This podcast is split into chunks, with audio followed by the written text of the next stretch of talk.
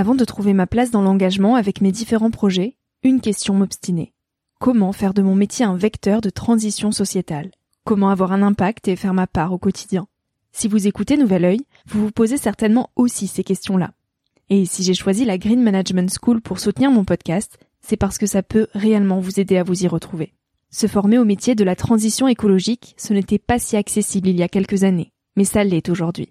Ça l'est tellement que l'on ne sait plus qui croire, quelle formation entreprendre, ni ce que ça vaut. Alors j'ai fait les recherches pour vous, et j'ai trouvé l'école que j'aurais tant aimé faire il y a quelques années, quand j'étais paumée. Des cours approfondis sur le climat, la biodiversité, l'agronomie, la géopolitique, mais aussi sur les modèles économiques vertueux, le tout dispensé par des spécialistes et des personnalités inspirantes. Créer un autre lendemain que celui qui s'annonce, c'est leur mantra, et derrière cette idée, la mission de Green Management School est de former de nouveaux managers capables de transformer les entreprises et les organisations de l'intérieur. Toutes les informations sont en description. Merci à Green Management School de croire en nouvel œil en soutenant cette saison de podcast. Tout de suite, place à un nouvel épisode.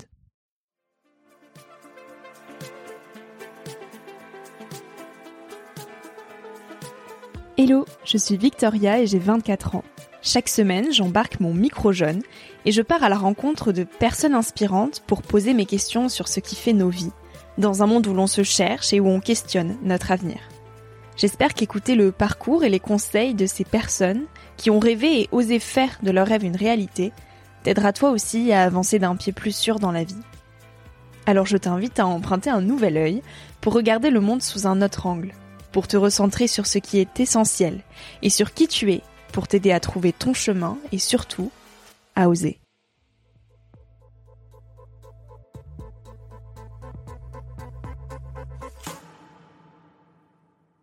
eh ben, je crois qu'il faut se comporter avec soi-même exactement comme on se comporte avec ses amis quand on les aime vraiment, c'est-à-dire accepter de soi d'être pleinement pas fini, quoi. C'est un espèce de savant euh, mélange de dons, de recevoir, mais de savoir aussi où est la limite.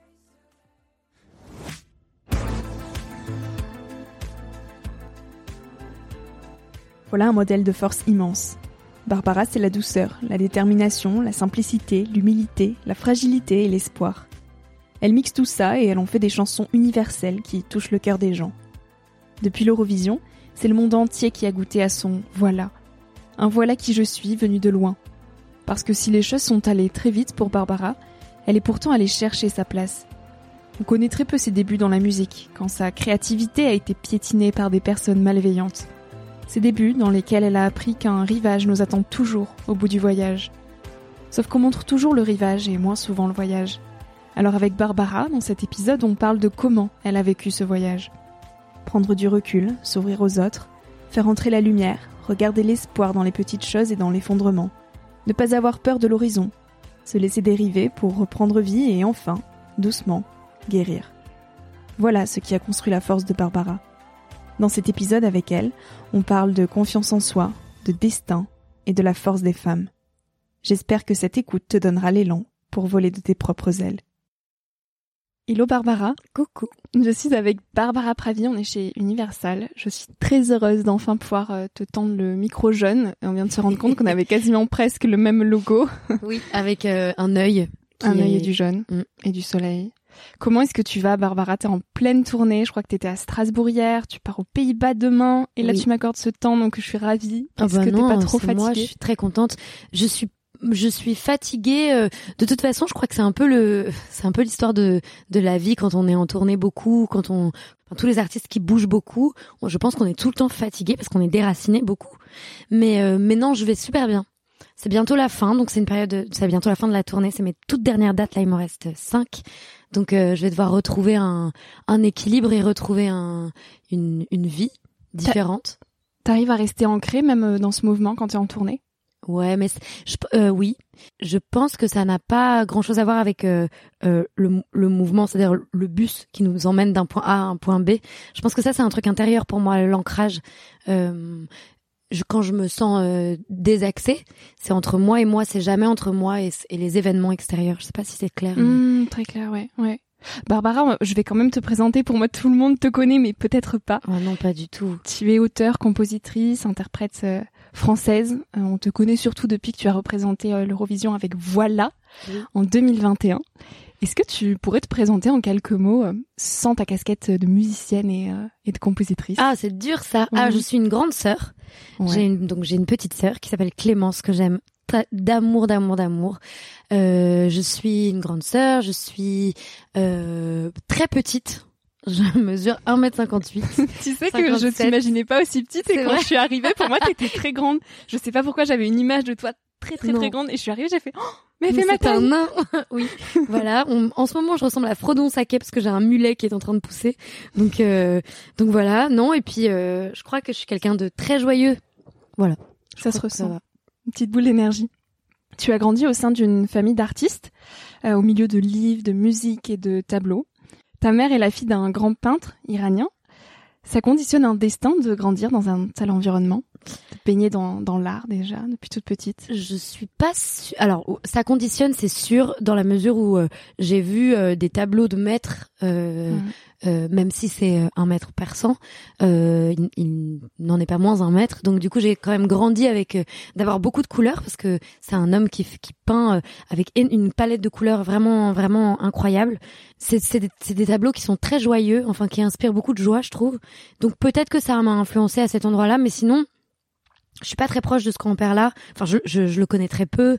Euh, c'est un homme qui a ses secrets, qui est, c'est vraiment. Et puis, c'est un, un, artiste iranien, donc c'est une autre façon d'être euh, au monde, je pense. Et donc, je sais pas si, je sais pas ce qui conditionne. Peut-être que ce qui conditionne. Moi, j'ai l'impression que ce qui m'a conditionné plus que les tableaux, c'est euh, la liberté que mes parents m'ont laissée. J'étais une petite fille très difficile, très en colère, très nulle à l'école en fait très j'allais j'étais je me suis construite en contre à peu près tous les adultes contre euh, le monde en fait vraiment et mes parents là-dedans ils ont réussi à, à entrevoir que j'allais devenir une, une jeune fille euh, libre et intelligente. Mmh, mmh, mmh. Et c'est ça qui m'a construite plus que l'art que j'avais autour de moi, je pense. Ce qui t'a construite, c'est aussi la littérature. Bien en quoi est-ce que les livres t'ont permis de faire grandir cette petite fille? Euh... Bah moi j'ai trouvé mon ah, on parlait de podcast juste avant, je te disais que j'en écoutais pas beaucoup et que t'allais t'y mettre. Et que j'allais m'y mettre. Mais eh ben moi cette espèce de d'ouverture de que ça offre au cœur, à l'esprit, etc. Moi c'est vraiment la littérature qui m'a apporté ça. Je me suis en fait je me suis créé un goût. C'est-à-dire qu'à un moment donné, je me suis dit, euh, qu'est-ce que je peux posséder dans la dans, dans ce monde que je que j'ai du mal à comprendre et que j'ai même du mal à habiter parfois? Qu'est-ce que je peux posséder? Qu'est-ce que je peux euh, avoir à moi? Et je me suis dit que ça que ce serait ma culture. Et, et, ça j'ai dû le fabriquer parce qu'en fait c'est pas à l'école je trouve qu'on apprend vraiment euh, à, à, à avoir envie d'apprendre. Enfin en tout cas moi ça m'a pas donné envie d'apprendre. Euh, et donc je me suis c'est plutôt quand j'ai vu les, par exemple à l'école je me suis rendu compte qu'on parlait jamais de femmes euh, ni d'autrice, ni de, enfin, euh, aucun destin de femme. Enfin, tu vois, on, on, pourrait avoir tout un chapitre sur Gisèle Halimi, par exemple, qui était une avocate sensationnelle qui a révolutionné le droit euh, à l'endroit des femmes. Et ce n'est qu'une femme parmi des centaines et des milliers. Et en fait, je me, j'ai commencé à me poser des questions en me disant, ok, j'ai envie de, de créer ma culture là où j'ai l'impression qu'il m'en qu'il en manque, mm, mm. c'est-à-dire là où j'ai où j'ai la sensation d'avoir des trous, de ne pas avoir de modèle par exemple. Et donc j'ai commencé d'abord à lire des livres écrits essentiellement par des femmes. Donc pendant longtemps dans ma bibliothèque, j'avais que des livres écrits par des meufs. Mmh. Et en fait, il y en avait énormément, énormément, énormément. Après, je me suis beaucoup plus ouverte, évidemment, mais je veux dire, ça a commencé comme ça. Et quand tu avais 15 ans, qu'est-ce que du monde tu avais le sentiment que, qui t'échappait? Bah, je sais pas si c'est le monde qui m'échappait ou si c'est moi qui échappais au monde. C'est un peu des deux, je pense. Euh, bon, je sais pas, mais c'est des périodes qui sont difficiles, euh, ces périodes-là d'adolescence, pour peut-être plus pour les filles. Euh, euh, je sais pas, il y a tout qui se développe, euh, tu tombes amoureuse pour la première fois et puis ton image de l'amour elle est pas la bonne forcément parce que moi par exemple mon, premier amour était hyper violent euh, mais parce que j'avais toujours pensé que amour, violence et passion c'était la même chose et que c'était tu vois tu, tu j'aurais pu mourir quoi, tu vois, limite il aurait fallu, me fallu me filer la lance et je me serais percé le cœur moi-même. Enfin, mmh. j'étais très romantique en plus donc du coup je le suis toujours mais à d'autres endroits mmh. et donc du coup violence masculine que tu as retrouvée après dans un autre contexte, on va Bien sûr, bien sûr mais enfin voilà, c'est dur ces périodes-là parce que je crois que c'est là que tu fondes les, les, les bases de, de la jeune adulte que tu vas devenir. Et de ta confiance. Et de ta confiance. Et c'est évidemment pas... Euh, irréversible au contraire mais par contre tu construis quelque chose et puis et puis ça peut mettre du temps à, à les failles que tu fabriques à la fois peuvent mettre du temps à se à se remplir tu as fait un TEDx et tu dis justement, quand j'avais 12 ans, j'aurais tellement aimé qu'on me dise, t'inquiète pas, si t'es mauvaise à l'école, c'est pas un drame. Il y a plein d'autres possibilités dans la vie. Quand j'avais 15 ans, j'aurais tellement aimé qu'on me dise que tout est absolument possible. À 18 ans, j'aurais tellement aimé qu'on me dise, ok Barbara, de quoi toi tu as envie? Alors de quoi est-ce que tu avais envie à 18 ans, toi? Eh ben de rien. Je pense que non mais je veux dire j'avais pas d'idée. À 18 ans d'abord j'ai eu mon bac un peu par miracle et ma scolarité avait été tellement difficile que je me suis fait une j'ai fait une promesse à mes parents. Je leur ai dit écoutez je vous ai trop fait souffrir mes pauvres je vous aime trop donc euh, vous voulez que je fasse du droit je vais faire du droit. Mais moi j'avais pas envie de faire du droit. À 18 ans j'avais envie euh, j'avais terriblement peur d'être une adulte et d'arriver dans ce monde et de et, de et d'être complètement à côté de la plaque. Comment tu imaginais le monde adulte à cet âge-là? Des factures, c'est le cas, hein. des factures, des des chiens, des maisons. Euh. non, je pense que je me demandais vraiment ce que j'allais devenir, quoi. Je me disais vraiment euh, quelle place il y a pour moi dans ce monde. J'ai pas fait d'études.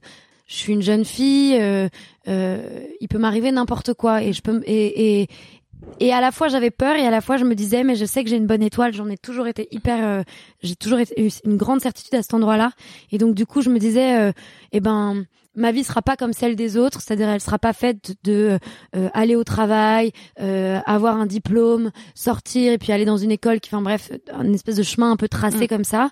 Euh, je vais devoir la dessiner autrement et je vais accepter ce qu'on m'envoie, quoi. Tu savais ce qu'elle ne serait pas, mais tu savais pas encore précisément ce qu'elle serait. Exactement. Et donc en fac de droit, euh, je crois que c'est ta meilleure amie Carmen qui t'a dit non mais arrête ton délire, t'es chanteuse, essaye, euh, le droit c'est c'est pas ça, c'est pas pour toi. Quelle possibilité elle a ouvert en toi Carmen euh, finalement à 21 ans, tu avais 21 ans quand elle t'a dit ça je me souviens exactement de l'endroit où j'étais, c'est marrant. J'étais rue de Paradis, ouais. donc dans le dixième. Et, hum, en fait, je me, je, me suis dit, mais elle a raison, j'ai 21 ans, je fais ce que je veux. Je veux dire, euh, j'ai tellement de temps. Et alors après, moi, je suis aussi hyper partisane de... J'ai besoin de preuves dans la vie. Euh, donc, euh, j'aurais pas choisi de faire de la musique indéfiniment. Tu vois, si aujourd'hui, je vais avoir 30 ans, si à 30 ans, je pouvais pas payer un loyer et subvenir à mes besoins, manger, euh, boire, dormir euh, et sortir boire des coups avec mes copains si tu veux, euh, ben j'aurais arrêté, j'aurais fait autre mmh, chose mmh. parce que je suis aussi hyper consciente. Euh, je, je veux pas dépendre de mes parents, je veux dépendre de personne. C'est des choix que j'ai fait en conscience, c'est-à-dire que j'aurais très bien pu continuer les études et avoir un boulot qui me permette d'avoir un salaire, etc. J'ai choisi de ne pas. Donc je peux pas. je, je savais aussi que je pouvais pas forcer mes parents à être un enfant à charge toute la vie. Non, d'ailleurs tu as trouvé un, un job de serveuse à côté Carrément. Et j'ai fait, j'ai fait ça pendant assez longtemps. Mm. Mais donc, du coup, c'était important pour moi. Carmen, elle m'a ouvert ce truc de, OK, c'est possible. En revanche, mets-toi des limites. Donne-toi des objectifs. Comme quelqu'un qui s'entraîne, quoi. Mm, mm. Comme un sportif, en fait. Et six mois après avoir euh, arrêté justement ses études, tu as signé dans un label euh, été tombé dans un milieu très masculin. Tu as fait face à une grande question de légitimité en, te comparant, et donc ça rejoint le, le sujet de, de masculinité qui t'a fait du mal euh, dont on parlait tout à l'heure. Pourquoi on a un tel besoin d'être validé par les autres euh, et d'autant plus par les hommes quand on est une femme? Pourquoi moi j'en avais besoin? Parce que euh, bah, parce que j'avais tellement peu confiance en moi, parce que bah voilà encore une fois j'avais été nulle à l'école, je, je pensais je pensais du coup je pensais que j'étais bête. Euh, du coup si tu veux la moindre personne qui me regardait et qui semblait me dire que je ne l'étais pas, ça y est, les filets étaient jetés. Mmh, tu la croyais. Quoi. Absolument. Et, c'est pas que je la croyais, c'est que je me disais, oh, si elle, elle a vu quelque chose en moi que moi je ne vois pas, alors il faut absolument que je m'accroche comme une petite moule, ça, au rocher de cette personne, et euh, et elle devient un peu mon, ouais, mon mon reflet en fait, le, reflet que, que elle, va, elle va me donner, elle va me donner, elle va me guider, elle va me donner le, le chemin pour que pour que moi je me trouve intelligente, moi je me trouve machin, et en fait pas du tout, c'est la perdition euh, offerte sur un plateau, quoi. En quoi est-ce que ces débuts dans la musique, euh, dans ce milieu très masculin, euh, ça a appuyé ta conviction pour euh, la défense des droits des femmes? Lorsque j'ai commencé à prendre conscience que j'avais vécu du harcèlement, du harcèlement grave, du harcèlement, des violences psychologiques, des violences physiques, enfin bon, à peu près toute forme de violence qui puisse exister, j'ai commencé à me rendre compte de la même manière que l'écriture et, que, et, et ouais, avec l'écriture, la musique, enfin en tout cas euh, l'art qui que qui, qui, que j'ai dans le cœur et que je sais sortir, euh, c'était des, des vecteurs de guérison pour moi, très très fort. C'est-à-dire que les mots, c'est vraiment devenu mon en fait, c'était de l'automédicamentation très fort. Ton arme. Complètement. Mon arme, mon armure, euh, mon arme positive en plus. Ma façon aussi de, de si tu veux, je crois que quand on dit dit ou écrit les choses, ça les fait exister, donc ça nous fait prendre conscience de ce qu'on a vécu et ça nous permet de nous pardonner aussi. Et donc du coup, c'est devenu mon mon salut quoi, mon pardon, tout ça. Sur le moment, tu ne te rendais pas compte de ce que tu vivais? Il y avait des mots très forts, par exemple, quand tu arrivais, on t'a dit euh, ah mais en fait t'es pas bonne. ouais, parce que j'avais les cheveux longs dans un clip et que j'étais avec les cheveux rasés. Du coup, le, ah, patron de la belle m'a dit t'es pas bonne en fait. En fait, il est important parce que c'est quand même marrant. Euh, mais c'est euh, fou. Non, pas du tout, pas du tout. Bah non, mais c'est. T'étais heureuse en fait d'arriver dans un label. Mais je me disais, mais mais mais mais je suis bénie des dieux. J'ai jamais rien fait de ma vie. Et là, j'ai sorti un clip que j'ai payé toute seule avec mon petit salaire de serveuse, euh, que je l'ai fait juste pour moi, pour me prouver à moi-même que j'étais vraiment une chanteuse. Quand on me pose la question euh, de qu'est-ce que tu fais dans la vie, je suis chanteuse alors que j'ai rien fait, ça marche pas, tu vois. Donc si tu veux, c'était c'était un truc de c'était incroyable et je me disais mais je mérite pas ça. Donc maintenant j'ai plus qu'à baisser les yeux et à dire amen à tout ce qu'on va me proposer puisque déjà le fait que je sois là ça n'a pas de sens et je le mérite pas. Tu vois, c'était vraiment la politique de de, de se s'auto-fouetter quoi. Et en fait non, c'est pas vrai, j'étais légitime à être là parce que j'avais travaillé parce que pour en arriver là où je suis aujourd'hui à 30 ans, j'ai tellement travaillé à tous les endroits, à l'endroit de mon travail, à l'endroit de mon intérieur. Donc si tu veux, c'est aussi euh, apprendre à se à se reconsidérer, mm. à, à, à, se regarder et à se dire que t'es quelqu'un de bien et que t'es mm. capable de faire les choses et que et que et que c'est grâce à toi quoi, de faire des petits bisous sur le poignet mm. comme ça. Et aujourd'hui, tu dis même pour avoir mieux, il faut provoquer les choses, il ne faut pas laisser les autres nous remplir de leurs rêves et de leurs projections. Il faut réussir à devenir sa propre guide j'ai dit ça où? Je crois que tu as lu ça, euh, que tu as écrit ça dans un post Instagram. J'ai ah remonté tout ton fil Instagram. Tes textes sont magnifiques et je pense que j'ai dû dénicher ça euh, par là. Est-ce qu'aujourd'hui tu peux dire que tu as réussi à devenir ta propre guide? Oui, ouais, ouais, carrément. Bien sûr. Alors ça veut pas dire que je me trompe pas, au contraire. Mais mais j'ai beaucoup de tendresse pour les erreurs en fait. Je trouve ça formidable de faire des erreurs. En fait, je, je trouve que c'est une possibilité de, de construction qui est sensationnel et, et, quand tu prends les choses comme ça, ben en fait tu te rends compte qu'il y a rien de que même les choses dramatiques, euh, en fait tu as le moyen de les tu as le moyen de les transcender. Et est-ce que ce, ce, chemin vers euh, toi-même, tu aurais pu euh, l'accomplir avec autant de autant de brio euh, sans les autres? Parce qu'il y a notamment Elodie qui t'a qui t'a un petit peu sauvé de tout ça.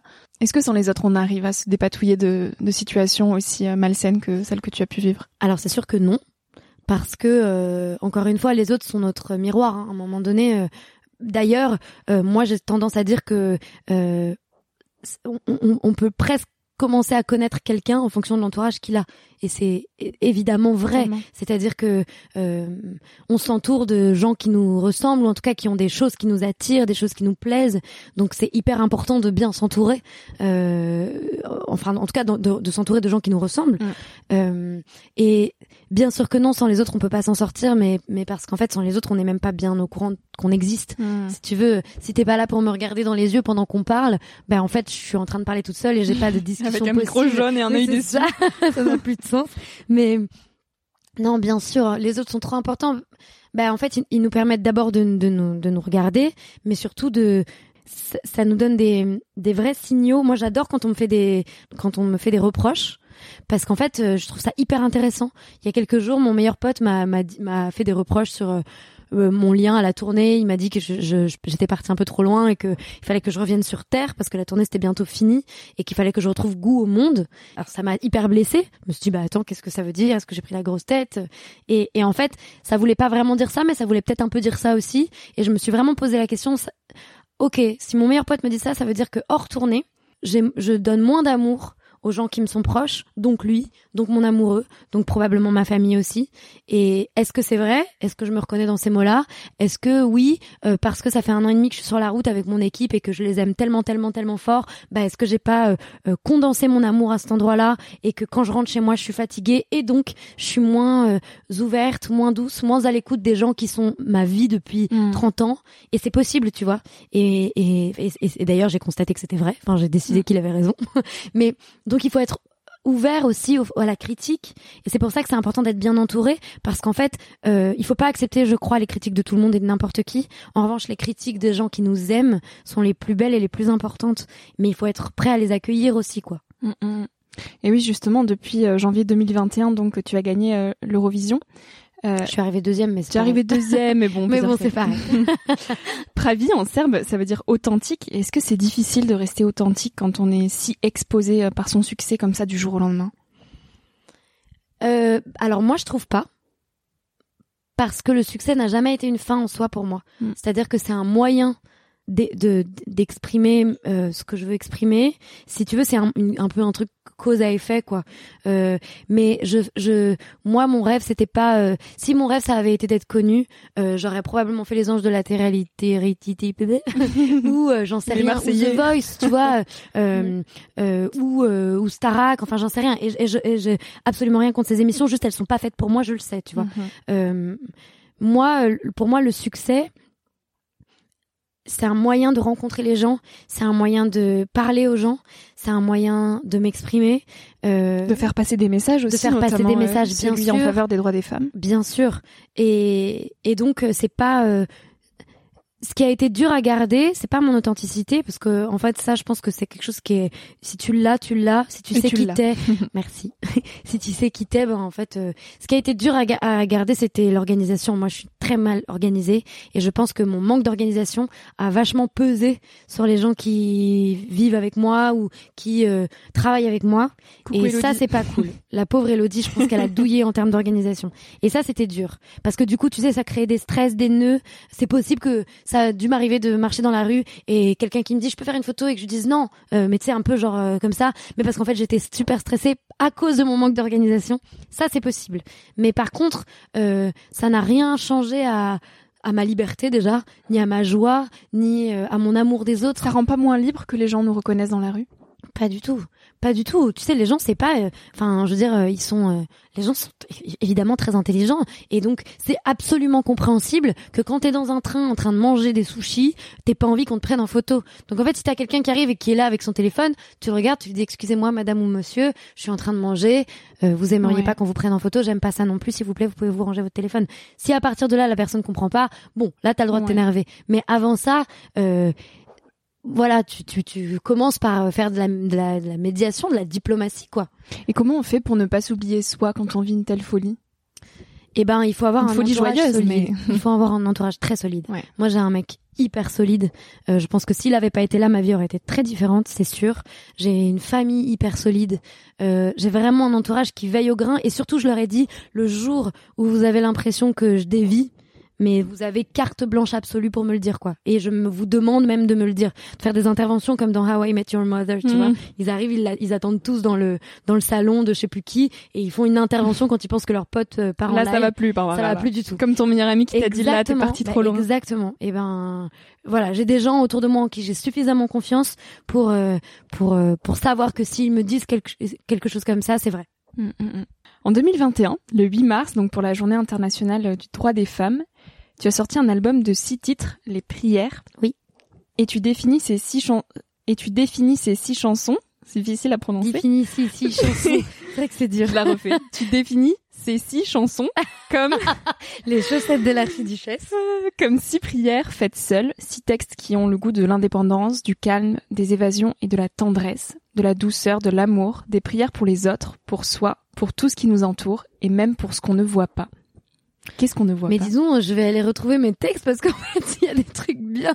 ah mais j'ai j'ai poncé, j'ai passé mon week-end à poncer les interviews que t'as pu faire, les articles, euh, ton livre, ah, euh, tes textes Instagram. Là, je connais toute ta vie et c'est ce qu'on disait avant d'allumer. Je lui dis, je pourrais répondre aux questions à ta place. Alors vas-y, réponds à cette question. non, qu'est-ce qu'on ne voit j'ai pas la réponse celle-là. Qu'est-ce qu'on ne voit pas, Euh, bah moi je suis très croyante mais c'est une une foi euh, qui est pas du tout euh, influencé par une religion euh, Évidemment que si, hein, parce que mais il y a toutes les religions dans ma famille. Il y a mon grand-père qui est, qui est orthodoxe, j'ai un grand-père qui est musulman et j'ai deux grand-mères juives. Donc si tu veux, j'ai vraiment euh, quand même une espèce de palette religieuse assez conséquente et ma foi n'est pas influencée par, c'est-à-dire je ne, je ne me sens pas affiliée à une de ces religions-là. En revanche, euh, je me sens voilà, comme je te disais tout à l'heure, j'ai l'impression de, depuis que je suis née, je crois que je suis guidée par quelque mm. chose. Tu l'expliques pas, tu le ressens. Je l'explique pas, je le ressens absolument et surtout j'en suis persuadée. Mais c'est quelque chose qui appartient tellement à chacun que j'ai pas grand chose à, à dire dessus. C'est c'est c'est une évidence pour moi. C'est une évidence que les humains sont liés entre eux. C'est une évidence que que c'est une évidence que quand je suis en concert par exemple avant de monter sur scène, je fais des espèces de petites euh, j'appelle ça encore une fois des prières mais en fait c'est des petits mots que je me dis mm. à moi-même pour me d'abord pour remercier d'être là parce que c'est quand même hors norme et surtout pour dans quel état j'ai envie de me mettre et de mettre le public. Et, je, et, ce que je me dis souvent, c'est que je vais aller chercher à allumer la flamme de chaque personne. Donc quand je suis en concert, qui est 200 ou 1000 ou 2000 personnes devant moi, j'essaye d'avoir le regard de chaque personne et je me dis que je suis là et qu'on allume un petit feu ensemble. Et à la fin du concert, tout le monde chante ensemble à chaque fois. Et je me dis, tu vois, en Iran, on appelle ça un zekr. C'est des moments de réunion où les gens chantent pour réveiller les anges qui sont au-dessus. Et ben, mais la fin de mes concerts, c'est ça. Et à chaque fois, c'est ça. Et, et par exemple, j'ai une, histoire. Euh, après, on n'y croit, on n'y croit pas, mais, mais je la trouve très jolie. Le la dernière fois, j'étais aux Pays-Bas et ma violoncelliste, qui s'appelle Maya, euh, elle a perdu son papa et, les Pays-Bas, enfin Amsterdam, c'est un endroit très important pour elle mm. parce qu'elle y allait souvent avec son père quand elle était petite. Et il y a aussi Jeff, qui est mon contrebassiste que j'adore, et lui, il a perdu sa sœur il y a pas longtemps. Et à la fin du spectacle, je dis, euh, eh bien, euh, c'est la dernière chanson. Je vais vous demander de chanter avec moi. Comme ça, on va réveiller les anges qui sont autour de nous. Il n'y avait pas un pet de vent dans cette salle. Et il y a une feuille qui a volé et qui a vraiment fait des vagues comme ça entre Jeff et Maya et qui s'est posé d'abord près de Jeff, ensuite près de Maya. Mmh. Ils m'ont rien dit, je l'ai pas vu. À la fin du concert, chacun un par un sont venus me voir, ils m'ont dit "T'as vu la feuille? J'ai dit "Non." Ils m'ont dit "Je suis sûre qu'ils étaient là." Maya m'a dit "Mon père était là, c'était sûr." Genre euh, genre il était avec nous quoi. Et Jeff il m'a dit la même chose de sa sœur. Est-ce qu'on a moins peur de la vie des autres, de soi, quand on ressent une telle connexion?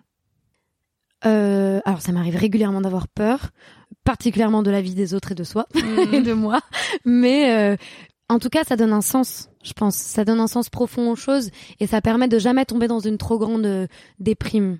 Moi j'ai jamais, euh, j'ai évidemment il y a des moments où je suis très triste, des moments où je remets beaucoup tout en question, c'est c'est normal et je pense que ça fait partie du jeu de la vie aussi, mais mais en revanche je me sens jamais seule quoi. Et ça c'est quand même une grande force. Comment est-ce que tu vis au quotidien tes journées euh, Comment est-ce que tu les organises? Justement, tu n'aimes pas l'organisation, mais je, suis curieuse de savoir à quoi ça ressemble euh, la vie de Barbara Pravi euh, entre justement ces phases où tu vas beaucoup plus partager, donc être en tournée, et après, j'imagine des phases beaucoup plus introspectives où tu digères tout ce que tu as vécu et peut-être où tu écris justement?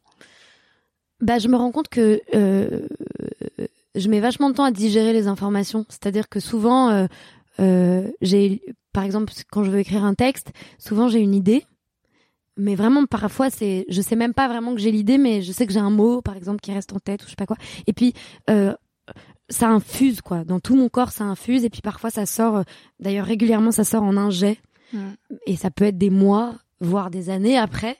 Mais ça, met, ça peut mettre vraiment du temps, mais parce que c'est comme un, je sais pas, c'est comme un, j'imagine un vin, ça met du temps à se, à, à maturer quoi, un vin ou un bon fromage. Et hmm. ben, pour moi, c'est un peu comme ça la vie et la musique et l'inspiration. C'est comme un fromage. bon alors, tu n'aimes pas trop l'organisation, mais tu n'aimes pas trop non plus euh, les comparaisons. Et il y a André, alors je vais mal le prononcer, hein, André Manoukian. Oui, c'est ça. Ok. Qui dit de toi, elle ramasse la flèche laissée par Edith Piaf ou Barbara et l'envoie encore plus loin. Comment tu accueilles ces comparaisons? Bah ça c'est hyper euh, c'est c'est quand même euh, une comparaison incroyable. Donc euh, j'aime pas les comparaisons quand elles sont faites entre les gens. C'est-à-dire j'aime pas qu'on me compare à une autre chanteuse de ma génération et qu'on dise ah une telle est plus ceci que machin. Ça pour moi ça n'a pas de sens. C'est pas c'est pas des c'est pas des comparaisons qui qui font grandir. En revanche c'est toujours une, un immense, t'imagines quel honneur d'être comparé en plus à, à, des femmes comme ça qui sont illustres quoi. et, et, et en même temps, il faut aussi, je crois, avoir l'humilité de se dire que, bah, d'abord, j'ai pas le quart de leur carrière, que je l'aurai probablement jamais, et, et le, ni le quart de leur talent. Mais, mais, s'il y a un tout petit peu de moi qui peut euh, faire penser à ça, c'est magique, t'imagines C'est magnifique, quoi. Barbara, qui a d'ailleurs été une grande source d'inspiration pour toi. Est-ce qu'on a besoin de figures qui nous inspirent dans la vie? Oui, à tous les endroits. Euh, oui, oui, oui, oui. Je pense qu'on a besoin de figures où qu'elles soient, quelle qu'elle soit. Ça peut être euh, la figure d'une mère, ça peut être, euh, euh c'est-à-dire que ça peut être dans le perso ou dans le ou dans le privé ou euh, c'est un peu la même chose, mais dans le perso ou dans le public justement, mm. dans l'imaginaire ou dans la dans la vie. Mais ça peut être, moi j'ai une prof de français en, en seconde en seconde qui a été une figure pour moi par exemple, tu vois. Donc c'est pas forcément des gens connus. Au contraire, moi j'ai un amour très très fort pour les mes, mes héroïnes sont des femmes du quotidien quoi, très fort. Qu'est-ce que tu as envie de dire aux femmes aujourd'hui? Bah que je les aime. J'adore les femmes. J'adore les femmes et je pense que plus je grandis, plus je me sens proche. D'abord plus je me sens femme. Euh, plus j'accepte d'être une femme, avec tout ce que ça veut dire, avec toute la complexité aussi euh, de, de ne pas, il n'y a pas de code au fait d'être une femme, quoi. Ça peut, ça peut être tout et rien en fait. Mm. C'est, ça appartient vraiment à chacune. Et, euh, et, et, plus je grandis, plus je vieillis. Oh. Mm. Plus, euh, non, plus j'aime les femmes. J'aime vraiment les femmes. Je les comprends. j'ai l'impression de comprendre leurs leurs leurs problèmes. J'ai beaucoup plus d'empathie. voilà. Qu'est-ce que c'est que de grandir? C'est vachement bien. Ton premier single d'ailleurs paru en 2017 s'appelle Pas grandir. Mm. Bah, je réécrirais pas du tout ça aujourd'hui, par exemple. Oui, c'était avec ton ancien. Euh, ouais, et puis même, euh, et puis même, je pense plus du tout ce que j'ai écrit, quoi, pour dire à quel point ma pensée était limitée par euh, mon entourage. je suis tellement fière de grandir. Alors, je suis pas encore au moment où où j'ai pas d'enfant, donc j'ai pas vu mon corps changer. Mm. je j'ai pas de, de rides encore, donc si tu veux, je, je, je dis ça et en même temps, je sais pas ce que c'est que de se voir vieillir. Donc, on en reparlera. J'espère quand j'aurai eu un enfant et quand j'aurai des rides au coin des yeux. Est-ce que non, mais c'est vrai. Est-ce que tu acceptes C'est vrai. Est-ce que tu acceptes de voir ton corps changer, de, de voir dans le regard des autres euh, Je sais pas encore, tu vois. En revanche, grandir, euh, être une femme de 30 ans, ouais, ça j'adore. Mm, mm. Quel rapport tu as avec le temps qui passe, justement?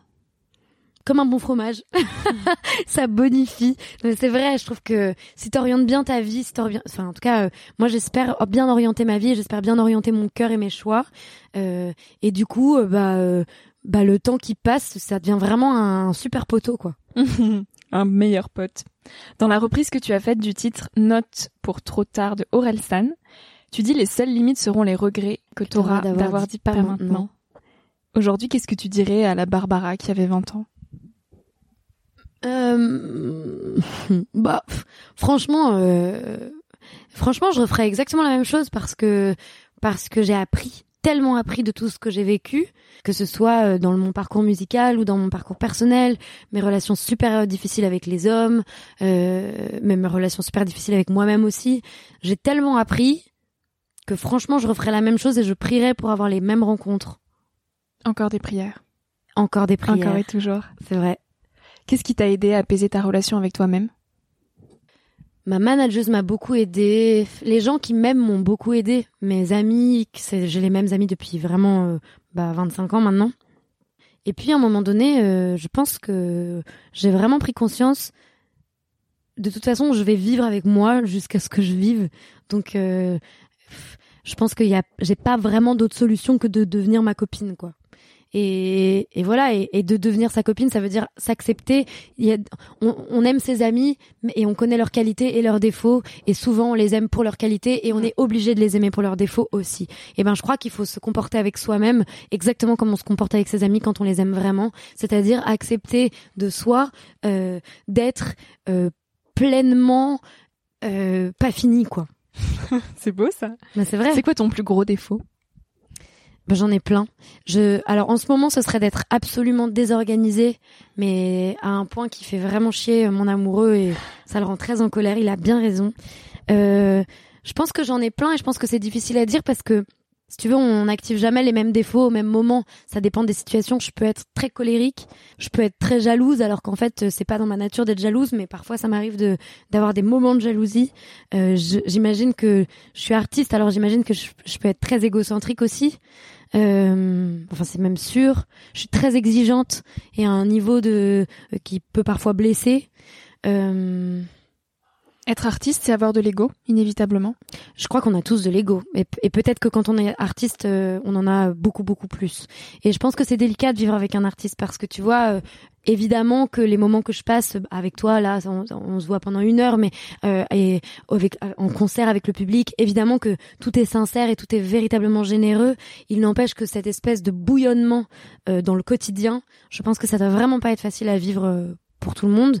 Je pense que j'ai un côté hyper solitaire aussi qui est pas facile à vivre. Je suis tellement désorganisée que que j'ai un problème. Mon, mec, par exemple, il a une grande qualité que j'admire beaucoup. C'est quelqu'un d'extrêmement fiable. Okay. Il te dit quelque chose, t'es sûr que dans la minute il va l'avoir fait, et euh, il te dit jamais je viens, et finalement il vient pas, tu vois. Moi, mais laisse tomber. il faut, il faut, faut me connaître bien pour pas m'en vouloir, parce que je dis tous les jours ouais grave, et en fait je suis jamais là.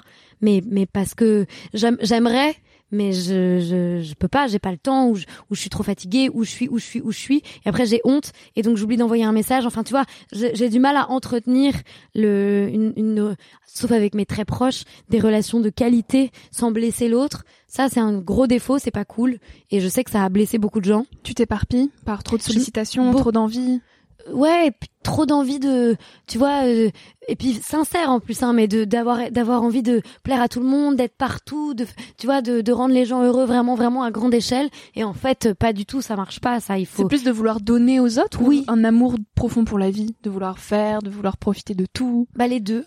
Je crois que c'est vraiment les deux. Mais du coup, si tu veux, euh, euh, ouais, enfin, je m'excuse auprès de tous ces gens à qui j'ai dit oui et, et en fait, je les ai laissés en vue.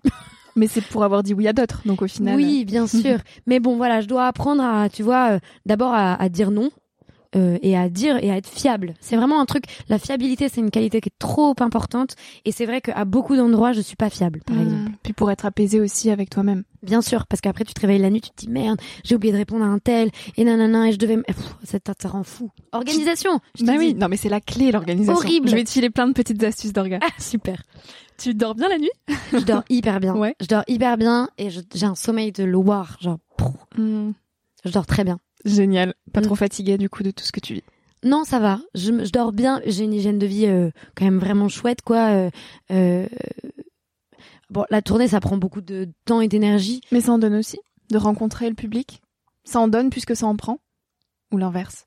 ça dépend ça, ça peut arriver que ça en prenne plus que ça en que enfin que ça nous en renvoie euh, mais c'est un truc d'apprendre à faire circuler l'énergie quoi c'est-à-dire euh, c'est un espèce de savant euh, mélange de dons, de recevoir, mais de savoir aussi où est la limite de, de recevoir. Parfois, tu as, des, as des, des hommes et des femmes qui viennent te voir et qui viennent te, te déverser vraiment des choses très très dures de leur vie. Et si tu veux, moi, je peux pas être la gardienne mm. de ces secrets-là. Ni l'éponge. Ni l'éponge, parce que parce que c'est pas mon métier. Parce que parce que moi, quand je vais pas bien, je vais voir un psy ou je vais voir des gens qui sont compétents pour m'aider à aller mieux. Et moi, je peux pas aider les gens à aller mieux dans le dans le fond. Tu vois, quand tu quand tu vas vraiment au fond des choses. Donc souvent, j'essaye de les renvoyer vers des associations que je connais euh, ou euh, évidemment que j'écoute, bien sûr. Par contre, ce qui est difficile, c'est de pas rentrer chez soi et d'être vidé. Et tu sais, ça m'est arrivé de rentrer de, de, de, concert et de, me retrouver dans ma... Mais de pleurer mm. tellement, tellement et tellement longtemps et de pas comprendre pourquoi d'un coup je me sens si triste et si vide. Mais parce qu'en fait, je viens d'accueillir euh, plusieurs peines de plusieurs personnes différentes et qui ont des vrais problèmes et ça me rend profondément triste. Et voilà c'est cette espèce de jeu là qui est difficile à à jauger. Ouais. Mais mais c'est possible. C'est de l'entraînement mais c'est possible. Hmm. qu'est-ce qui t'aide à te ressourcer? Au-delà de passer du temps avec tes proches? Euh, je fais beaucoup d'exercices. J'ai beaucoup de. C'est pas de la méditation du tout parce que parce que j'ai jamais appris à faire ça. Mais j'ai j'ai mes petits gris-gris, quoi. J'ai mes petites lectures, j'ai, je prie beaucoup. Et puis je me rends compte que quand je suis triste, moi, le, le, le remède, c'est d'aller voir les autres. C'est de sortir de chez moi, d'aller au café d'en bas et de parler avec les gens, de poser des questions, de m'intéresser. En fait, que de, de, de, créer du lien avec l'autre, euh, moi, ça me, ça me guérit. Est-ce que parfois tu ressens une forme de responsabilité à être aussi écouté, aussi suivi, aussi entendu? Alors non, mais parce qu'en fait, je parle, je ne parlerai jamais, Dieu m'en garde, de choses que je n'ai pas vécues. Et donc du coup, euh, je sens pas de responsabilité dans la mesure où je suis aussi hyper consciente qu'on a tous, tous et toutes des parcours très différents. Et donc quand moi je parle de quelque chose, je parle de quelque chose selon mon point de vue. Et si tu veux, euh, t'auras peut-être pas le même. Si on vit la même chose, ben t'auras pas la même interprétation de cette chose qu'on aura vécue. Donc euh, j'ai pas l'impression de d'avoir euh, un devoir envers quiconque. Mm. J'ai un devoir envers moi-même, et c'est déjà bien suffisant.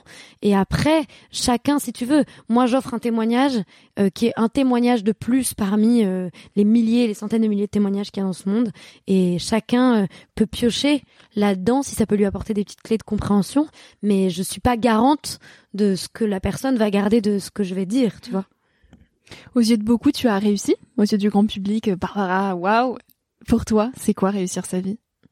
Et ben, j'avais envie d'acheter une maison depuis longtemps. Euh, je me À la suis- campagne. à la campagne.